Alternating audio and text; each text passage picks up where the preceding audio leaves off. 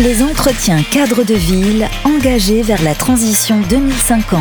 Mardi 11 octobre 2022 sur Radio Imo et Radio Territoria.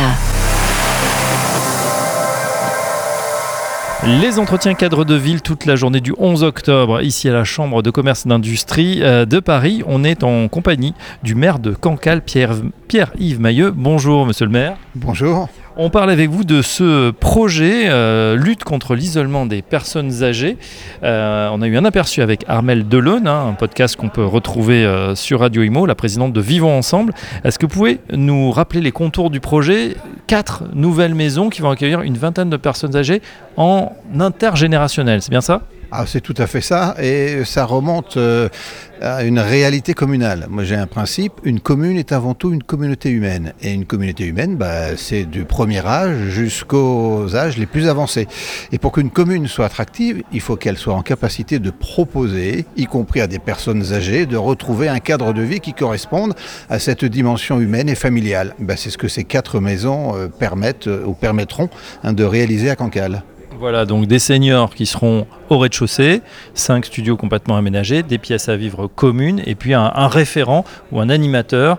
Euh, le nom est encore en, projet euh, pour animer effectivement euh, cette communauté. Alors tout à fait, avec cette particularité que ce projet s'inscrit dans une zone d'aménagement concerté que nous avons imaginée il y a déjà presque une dizaine d'années en ayant une approche environnementale de l'urbanisme. Ça veut dire que les personnes âgées seront dans un espace où elles pourront se promener, où elles auront des espaces verts, elles pourront être à quelques centaines de mètres d'un EHPAD avec de la vie associative intégrée. Ça veut dire que s'il y a un souci de santé, s'il y a un souci lié à l'autonomie, euh, bon, il y aura les moyens de les accompagner. Mais en plus, euh, la ville souhaite associer à cet hébergement une maison d'assistante maternelle pour qu'il y ait véritablement cette dimension intergénérationnelle. Donc oui, tout est fait pour permettre aux plus jeunes et aux aînés de trouver un lieu de vie agréable. Et j'ajoute que, et ceci a été surprenant, on se demande souvent en tant qu'élus locaux comment est-ce qu'on peut favoriser le parcours résidentiel? Eh bien, un bon nombre de ces personnes âgées qui ont envie de venir dans le projet sont aujourd'hui non seulement isolées, mais dans des maisons trop grandes pour elles, dans des maisons qui génèrent une certaine crainte, l'entretien du jardin, euh, des frais, des frais, etc. Donc, en venant dans le projet, elles vont libérer un espace qui, lui, pourra être occupé par des familles avec des enfants. Et pour une commune rurale et pour une commune littorale, permettre de renouveler sa population en assurant une dynamique de parcours du logement, c'est aussi un point important. Alors justement, une vingtaine d'heureux privilégiés, on va dire ça comme ça, dans quelques, dans quelques temps. Euh, pour autant, on sait que la, pression démographique avec le vieillissement de la population est beaucoup plus important. Est-ce que si le projet euh, aboutit, et je pense qu'il est en bonne voie, est-ce que ça pourrait essaimer, ça pourrait donner euh, lieu à d'autres projets de ce type dans votre commune ou dans les communes alentours? Ben Écoutez, allez, je vais faire un petit parallèle.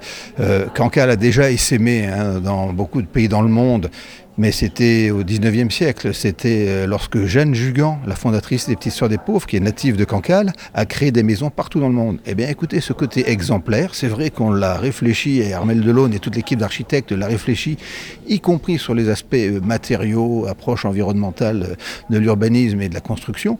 Mais nous considérons effectivement que la question du vieillissement, dont on sait que les réponses ne pourront pas être apportées par des établissements d'accueil, ben, va passer par cette nouvelle forme et on n'a pas de complexe à imaginer non seulement être exemplaire, mais surtout reproductible.